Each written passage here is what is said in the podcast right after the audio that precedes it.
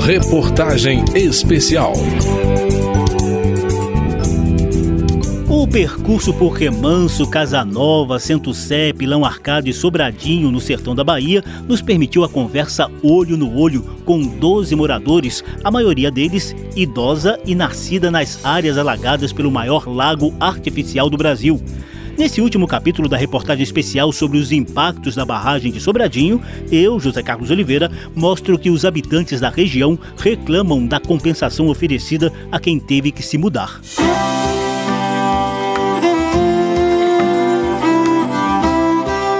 50 anos depois do início das obras da represa, em junho de 1973, um desejo parece sempre martelar a mente dessas pessoas: a devida reparação pelos prejuízos ao serem obrigadas a deixar os seus locais de moradia. Perdemos tudo que tinha, tudo. A indenização fraca.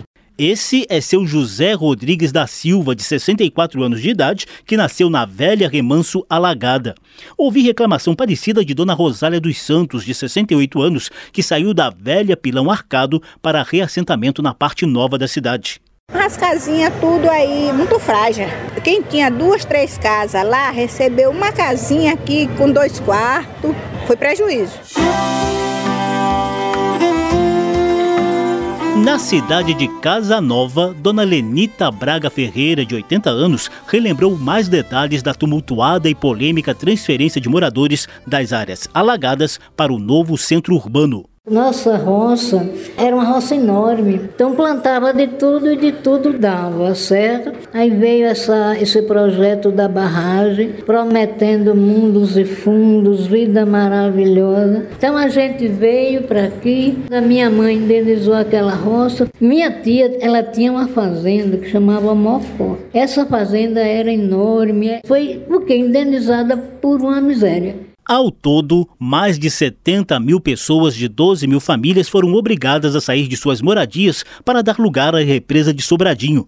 Dona Lenita reconhece que, para algumas pessoas, a indenização e a nova moradia foram suficientes para permitir um digno recomeço de vida mas a antiga professora da velha Casa Nova também testemunhou muito drama nas famílias mais pobres. Quando nós chegamos aqui, tinha aqui um padre, ele era do Canadá, me ele o sofrimento de tanta família, a casa que recebia da chefe, não suportava as pessoas, muita gente, ele ajudou a muita gente a construir um quarto a mais, uma sala, mas teve muitos prejuízos, principalmente para as pessoas que moravam na área rural.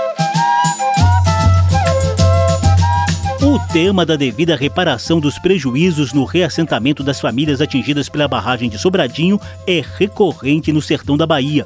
Como a gente já mostrou nessa série de reportagens, houve até um estudo do IPEA, o Instituto de Pesquisa Econômica Aplicada, que apontou a dívida social histórica do Estado brasileiro com essa população.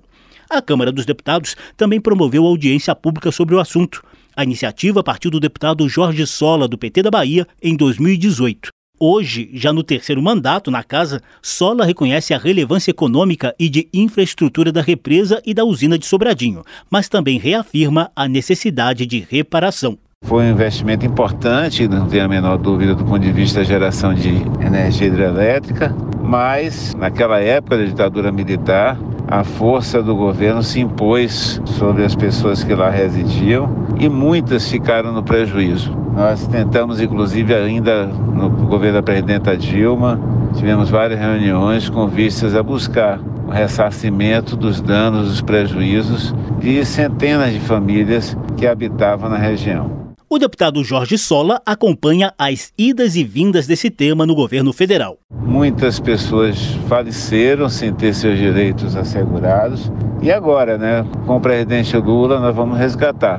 novamente a luta pelos direitos da população que foi realocada na construção do Lago Sobradinho e o ressarcimento dos prejuízos que essas famílias tiveram. Então, essa é uma agenda importante.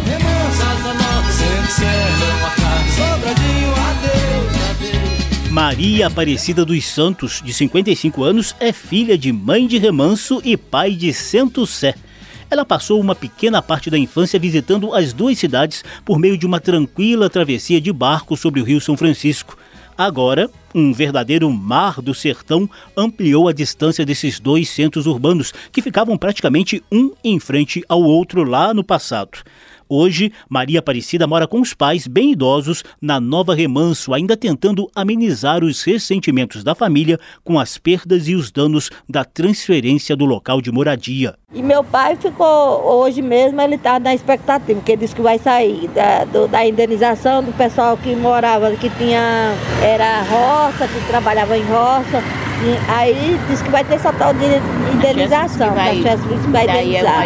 Muito atraso, né? Aí disse que agora vai sair. A expectativa, eu estou dizendo para meu pai, pai, não crie expectativa, porque a gente não sabe como é que vai ser, né? Em Pilão Arcado, dona Darcy Barbosa, de 54 anos, torce para que essa reparação chegue, pelo menos, para ser desfrutada pelas novas gerações da família nascida na parte velha da cidade alagada. Eu vim do Pilão Velho vim para aqui, para Pilão Arcado. Assim, eu já tô querendo cair fora que, né, que a gente tá na mão de Deus, né? Aí eu quero um futuro para meus netos que vêm, bisnetos, né, que vai ficar. Eu, eu gostaria de ter uma mudança. Adeus,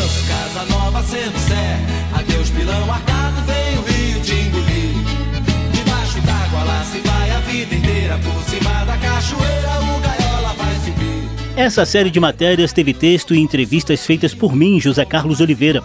A edição é de Cláudio Ferreira. Trabalhos técnicos de Newton Gomes. Essa e outras reportagens especiais estão no site da Rádio Câmara. O endereço é radio.câmara.leg.br.